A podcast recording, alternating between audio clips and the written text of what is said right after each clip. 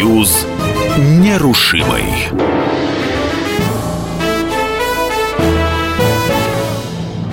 Программа «Союз нерушимый» – программа для тех, кто вырос в Советском Союзе, но ничего о нем не знает. В студии Иван Панкин. Я вам расскажу сегодня в этом выпуске о взаимоотношении церкви и государства на заре становления советской власти, то есть в 20-х годах прошлого века. Существует э, множество мнений по поводу того, что церковь в те годы, сразу после того, как большевики захватили власть, была, ну, скажем так, в загоне – на самом деле это не так. Вопреки расхожему мнению, 20-е годы прошлого века были годами расцвета религиозности в нашей стране. Причем такого подъема не было никогда и даже сейчас не наблюдается. Сразу после Октябрьской революции 1917 года русская православная церковь на самом деле была готова сотрудничать с любой властью. И то, что большевики начали ее целенаправленно уничтожать, это настоящий миф. Мало кто знает, сразу после февральской революции в 17 году произошел крупнейший раскол в русской православной церкви. Потом, в начале 20-х годов, это нарекли обновленчеством или живой церковью. Возглавил эту самую живую церковь Александр Веденский – в марте 17 года Веденский, который был протеереем, создал Союз демократического духовенства и мирян. И именно с марта 17 и начался большой раскол в русской православной церкви. Церковники делили все, включая храмы. РПЦ, Русская Православная Церковь, считалась консервативной частью, а главенствующую роль играли обновленцы. Правда, впоследствии живая церковь разделилась на три течения.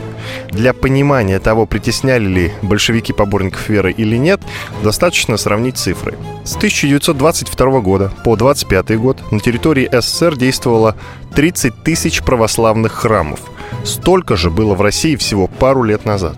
Сегодня их 32 с половиной тысячи. При этом 70% храмов в середине 20-х годов прошлого века были за обновленцами. Они с самого начала пошли на союз с советской властью и приветствовали, когда большевики посещали службы. Они стремились, чтобы духовенство стало пролетарским из рабочих и крестьян. Не случайно во многих церквях рядом с иконами висели портреты Ленина и Сталина. Кстати, Владимир Ильич в свое время венчался с Крупской в церкви, но не потому, что был верующим человеком, и она верующей не была, а просто для того, чтобы, когда Ленин находился в ссылке, чтобы Крупскую пустили к нему, это было обязательным условием венчания в церкви. Нас венчали не в церкви, не в пенцах, не свечами, мне пели ни гимнов, ни обрядов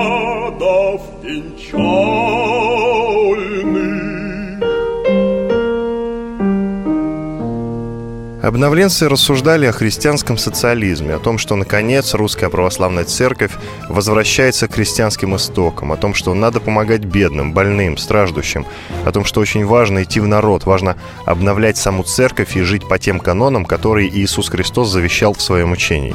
Что касается других религий, то и они не чувствовали со стороны новой власти никаких притеснений. Поначалу никто не ломал мечети и буддийские храмы. Это поветрие началось только в конце 20-х годов. А разговор о том, что поголовно сажали попов, дьяконов и других церковных служащих, это по большей степени преувеличение.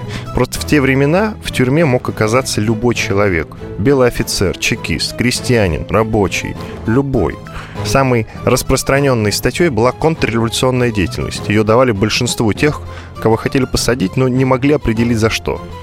А кинохроника, на которой скидывают колокола и взрывают церкви, это уж события сталинских времен. Начались они в 1931 году. Именно тогда появились признаки серьезных гонений на православную церковь, которая затронула в том числе и обновленчество. Но самое интересное, как в народе относились к сносу, например, храма Христа Спасителя в Москве. В то время он был главной церковью обновленцев. Они проводили в нем свои поместные соборы. И когда взрывали храм Христа Спасителя, многие крестились и говорили «Слава Богу, ликвидировали вертеп этих обновленцев». Кроме того, взрыв храма приветствовали последователи епископа Виктора. Они организовались в 1927 году. Это была фактически подпольная церковь, которая не воспринимала советскую власть. Между тем, обновленцы признавали сходство христианства и коммунизма, поэтому иногда такую религию называли христианский социализм. В своих отчетах, например, Сталинградской епархии один из епископов конкретно назвал прихожан христианскими социалистами.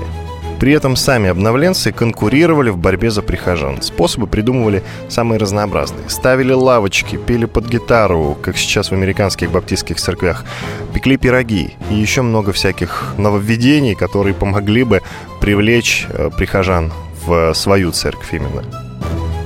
Надо заметить, что в 20-е годы процветало не только обновленчество. В России появились десятки тысяч групп псевдохристианского учения, начиная с баптистов, штундистов, евангельских христиан и заканчивая толстовцами и анархистскими коммунами. Некоторые группы с полным правом можно было назвать сектами. Скажем, так называемые народные христиане поклонялись святым родникам – Одновременно воспрянули духом старообрядцы, права которых попирались на протяжении сотен лет.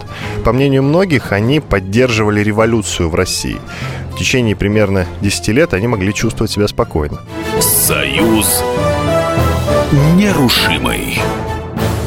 Удар по церкви был нанесен после того, как религия вообще и христианство в частности стал восприниматься большевиками как главный идеологический конкурент.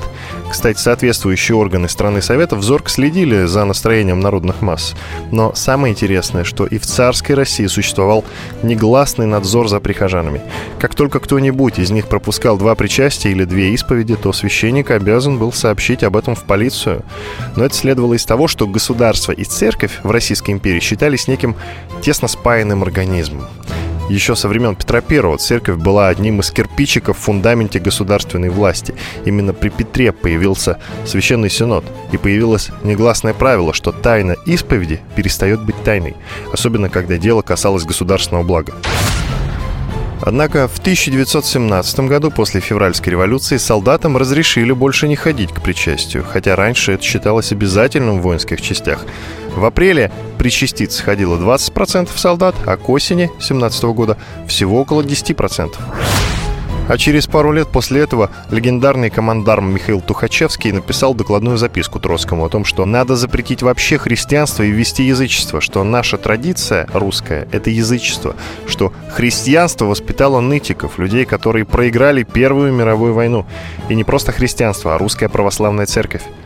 Кстати, некоторые считают, что и обновленцы — это задумка пришедших к власти большевиков. Но по другой версии, скорее сами большевики примкнули к обновленцам, появившимся всего через месяц после февральской революции конца 20-х годов в СССР стали воспитывать советского человека и культивировать технократию. Пошел отчет первой пятилетки. Бешеной популярностью стала пользоваться фантастическая литература. Даже вождь всех народов поверил, что на Марсе капиталисты угнетают людей, и марсианский пролетариат надо освободить от ненавистного ига.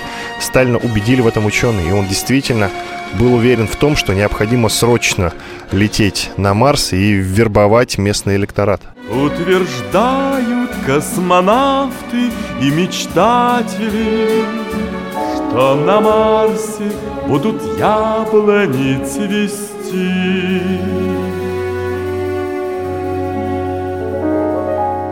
Советские времена удар по церкви нанесли после того, как бразды правления в стране окончательно перешли к Сталину. Власть посчитала, что церковь отжила свое, что хватит заигрывать с пережитками прошлого и с гражданами старого поколения. Причем Сталин решил ударить не только по религии. Под грандиозный каток попали наука, культура, средства массовой информации, литература и армия. Другими словами, все, кто был не согласен с новым направлением движения, по которому должна была двигаться страна.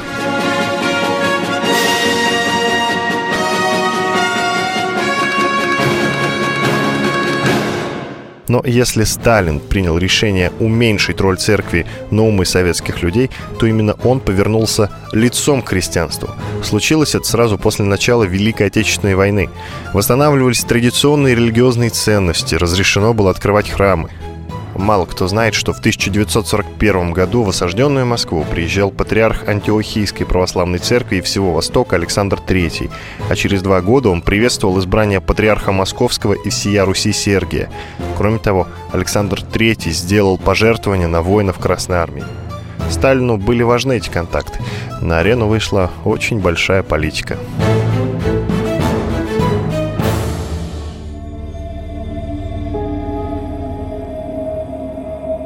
И вместо постскриптума добавлю.